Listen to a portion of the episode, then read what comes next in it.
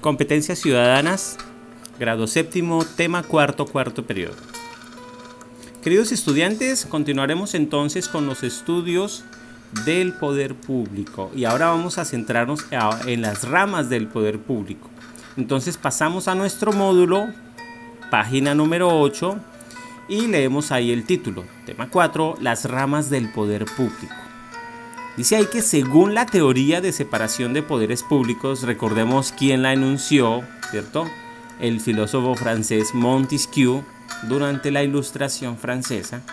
Dice ahí que según esa teoría de separación de poderes públicos, las tres ramas del poder público tienen la misión de vigilarse mutuamente y servir de contrapeso a las decisiones de las demás. Esto es importantísimo, esa última frase. Servir de contrapeso a las decisiones de las demás, así como legitimarse las unas a las otras y crear un Estado equilibrado, libre de autoritarismos, como es lo normal en las monarquías, porque las monarquías son autoritarias, las dictaduras son autoritarias, y en las dictaduras una sola, en las dictaduras o en una monarquía, una sola persona concentra todos los poderes públicos. Entonces, eh, en una monarquía, el rey crea la ley, el rey aplica la ley y el rey la sentencia. Es decir, es una persona como un dios. Eh, en, una, en, una, en un sistema de gobierno donde las ramas del poder público no están divididas, los derechos humanos no son para toda la población. Los derechos son para un pequeño grupo que detenta el poder.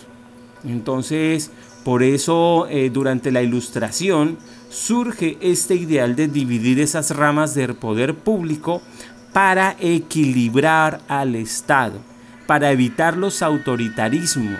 Es precisamente con ese fin que surge la división de poderes, la separación de poderes. En el tema anterior estudiamos lo que fue los poderes públicos y cómo ello concentra, ¿cierto?, el monopolio de la violencia del Estado. Eh, pero ahora ya eh, haciendo énfasis en cada una de ellas, en cada una de, esa concentración, pues eh, miramos cómo las ramas del poder, la división de esas ramas del poder que, vimos en el anterior tema, pues necesitan estar separadas para garantizar garantizar que no existan autoritarismos, que no existan dictaduras, para garantizar que si tú quieres protestar, no te saquen los ojos y no te maten por protestar, por, y no te quiten ese derecho a la protesta. Por eso la necesidad de las ramas del poder público. Entonces vamos a mirar cuáles son. Dice el texto que dichas ramas del poder público son poder ejecutivo, poder legislativo y poder judicial, ¿cierto? Ya le habíamos hecho una mirada previa en el tema pasado. Bueno, vamos a centrarnos en el poder ejecutivo. La rama del poder público, eh, del poder ejecutivo, representa la conducción política del gobierno, que recae en manos de un presidente, eh, de, un primer, de un primer ministro, digamos, en, en, algunos países europeos como lo son Alemania e Inglaterra, o afines, electo por voluntad popular, es decir, por voto popular, eh, al menos obviamente como dice el texto, en los gobiernos democráticos, y forman parte de él también el tren ministerial, es decir, los ministerios hacen parte del poder ejecutivo, los gobernadores, en el caso aquí del Magdalena el Poder Ejecutivo lo encarna el gobernador Carlos Caicedo. Eh, alcaldes, en el caso de Pueblo Viejo, el Poder Ejecutivo lo encarna el alcalde Fabián Borja. Y eh, en otros aspectos, intendentes y los presidentes de los, de los diferentes organismos públicos designados por el presidente. Todas estas figuras pueden ser removidas de su cargo por los demás poderes mediante procedimientos establecidos en la Constitución.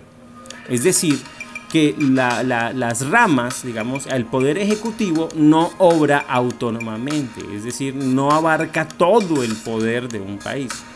Porque si algún gobernante delinque o no realiza su trabajo adecuadamente, las otras ramas, es decir, en, las otras ramas que, faltan, eh, la, rama legislativa y la rama judicial están ahí para equilibrar y para hacer un control político sobre el trabajo del, Poder Ejecutivo.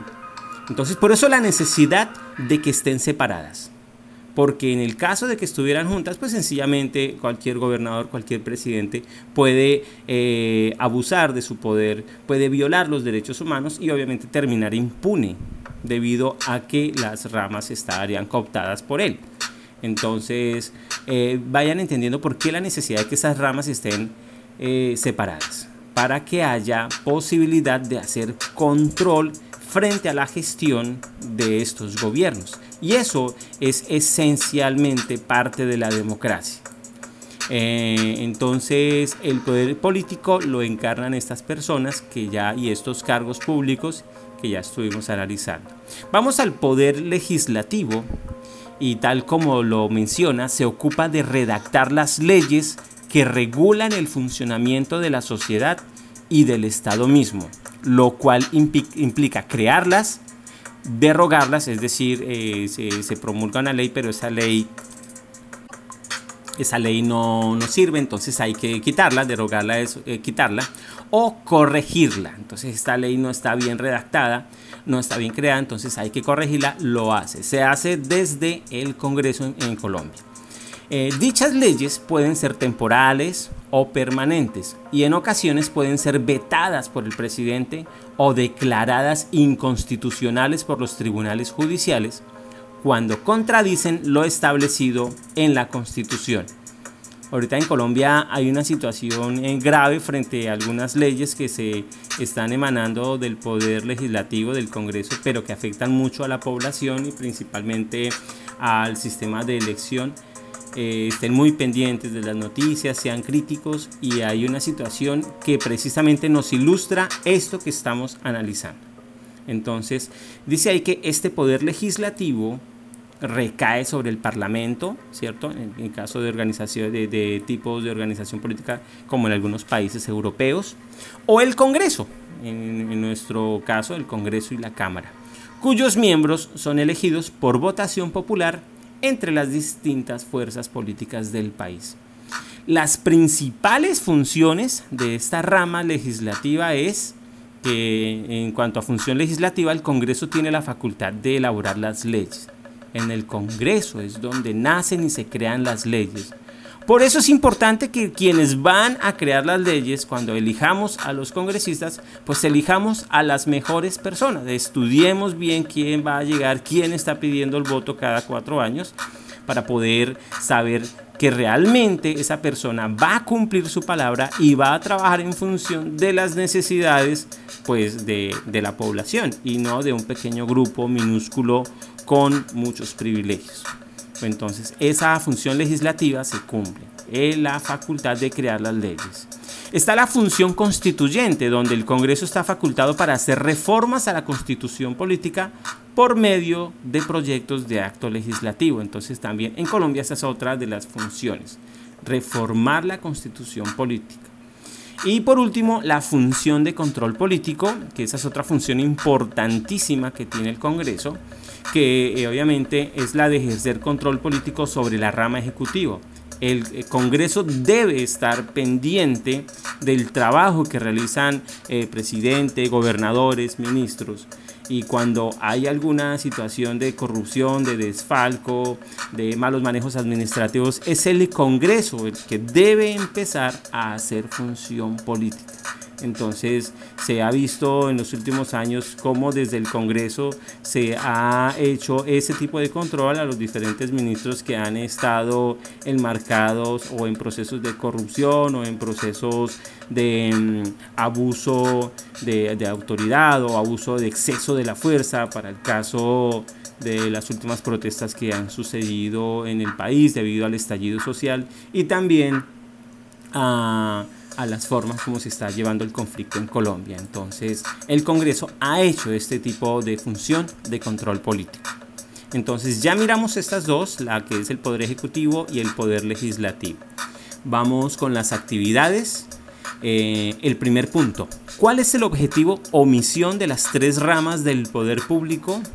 cuál es el objetivo o misión de las tres ramas del poder público, lean bien el primer párrafo porque ahí vamos a encontrar muy detalladamente esa respuesta. Y escuchen de nuevo el podcast si es necesario. Segundo, ¿en manos de quién recae el poder ejecutivo? Entonces hagan el listado, ¿en manos de quién? Es decir, quiénes representan al poder ejecutivo, ¿cierto? Ahí está muy claro en el texto, entonces vuelven y lo leen o vuelven y escuchan este podcast. Tercer punto, el gobernador del Magdalena es el encargado del Poder Ejecutivo en nuestro departamento. ¿Tú qué mensaje le enviarías al gobernador? ¿Qué mensaje le enviarías al gobernador de nuestro departamento? Que en este momento es la persona encargada mediante el mandato popular que fue elegido mediante votación eh, y, fue el, que ganó ese cargo. Entonces, ¿tú qué mensaje le enviarías al gobernador? Eh, como cuarto punto, ¿de qué se ocupa el poder legislativo? ¿De qué se ocupa el poder legislativo? Ahí está muy claro. ¿Cuáles son las funciones y de qué se ocupa, cierto? ¿Cuál es el objetivo y la funcionalidad de ese poder? Eso está muy claro, ¿cierto? Ahí lo vamos a encontrar en el párrafo. Y por último, ¿cuáles son las funciones del poder legislativo o rama legislativa, ¿cierto? También está muy claro. Hay muchas, son muchas las funciones, pero principalmente en el texto hay tres. Y de esas tres emanan muchas otras funciones, pero las tres esenciales son las que estuvimos analizando. Entonces es solo que vuelvan y leen el texto y lo analicen para que entiendan. Está en el último párrafo, ¿cierto? Que ahí lo encuentran. ¿Cuáles son esas funciones? Solo las escribes, no es necesario que las expliques. Entonces solo las escribes. Con ello terminamos entonces el tema número cuarto y vamos a analizar los temas que ya nos hacen falta ya para terminar el periodo, que es el poder judicial y eh, por último una pequeña mirada a lo que es la constitución política de 1991, que es la que rige la organización de nuestro país. Es nuestro manual de convivencia nacional, la constitución política. Entonces terminamos eh, por ahora el tema número cuarto y ya pronto nos veremos en el tema número 5. Les deseo que tengan unos felices aprendizajes. Chao.